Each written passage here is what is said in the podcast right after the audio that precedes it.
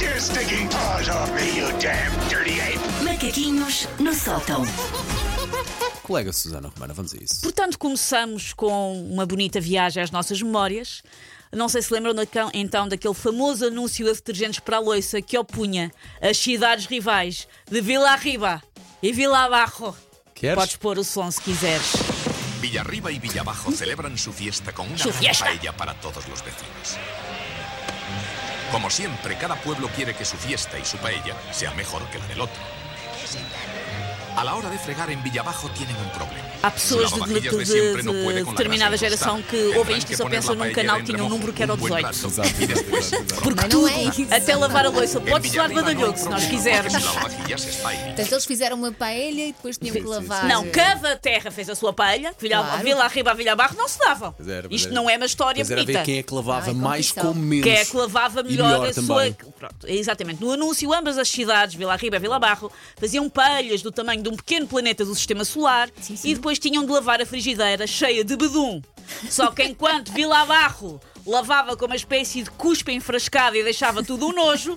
Vila Riba usava aquele detergente da feijoada da ponte e a frigideira ficava a parecer o lustre do Palácio de Versailles. Só um pequeno parênteses, Susana, sem te interromper. Não, não Sim. vamos começar a passar anúncios, já nos estão a pedir para passar mais anúncios.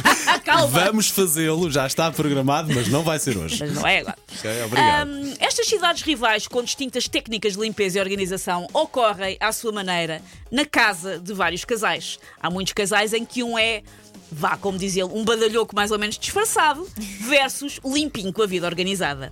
E nada demonstra mais isso do que as diferentes mesinhas de cabeceira. Se têm dúvidas no casal qual é que é qual, bater os olhos das mesinhas de cabeceira. Verdade. A primeira pista para esta análise está logo na palavra mesinha. Inha. É uma mesa de parca dimensão na qual não é suposto caber muita coisa.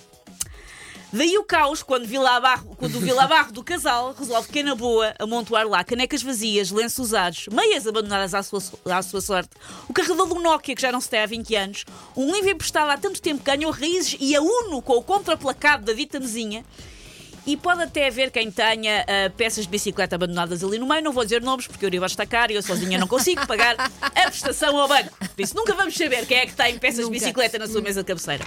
É um mistério. Enquanto isso, na mesinha, eu vou aqui só dizer que a mesinha do, de- do Jorge é um caos, a minha não é muito melhor. Nós lá em casa somos um bocadinho os dois Vila Barro. Temos muitas coisas. Mas normalmente há o Vila Abarro que tem então um caos na sua mesinha, e enquanto isso o Vila Arriba, na mesinha do outro elemento do casal, parece uma capa da revista Casa Cláudia, dedicada ao minimalismo nórdico. Essa revista já foi descontinuada, já Acho que acabou, sim, acho que sim. sim. É um clássico.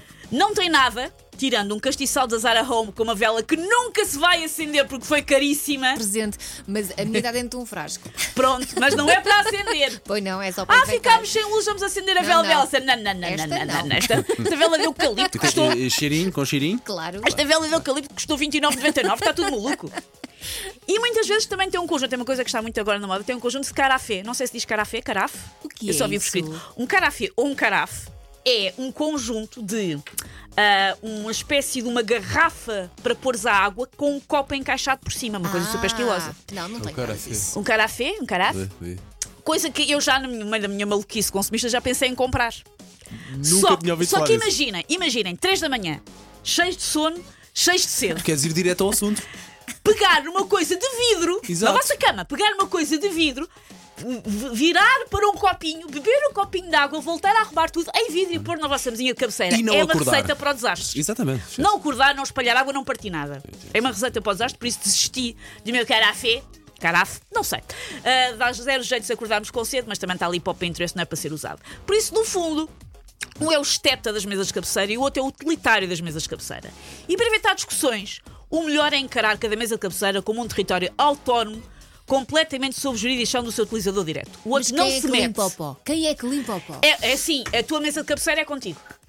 Fazes o que quiseres na tua mesa de cabeceira, é um território. É a tua Vila Arriba. Ok, ok, Vila ok, Arriba e ok, Vila ok, Barro ok, também ok, são ok, terras ok, separadas. ok, ok, ok. Cada, cada mesa de cabeceira é a sua terra, mas também cada um está por si. Ah, cheira a podre da minha mesa de cabeceira. Ai, que horror. é a consequência das tuas decisões de vida. Meu Deus. Boa forma, boa, eh, boa forma de terminar, Susana. Take your stinking paws off me, you damn dirty ape! Macaquinhos no sótão.